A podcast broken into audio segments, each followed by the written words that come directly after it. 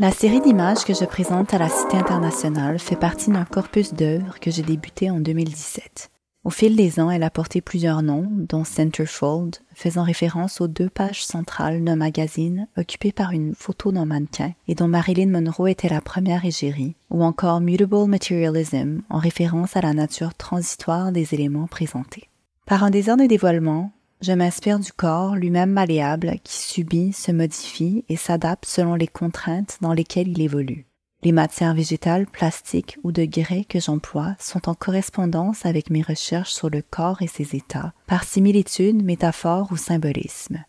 Fragiles, souples et malléables, elles peuvent se gonfler, flétrir ou encore s'affaisser et suivent comme nous les effets du temps et de la gravité.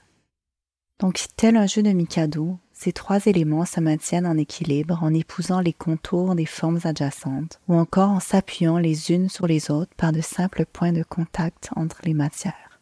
La photo capte ce bref instant de stabilité avant que tout ne s'effondre.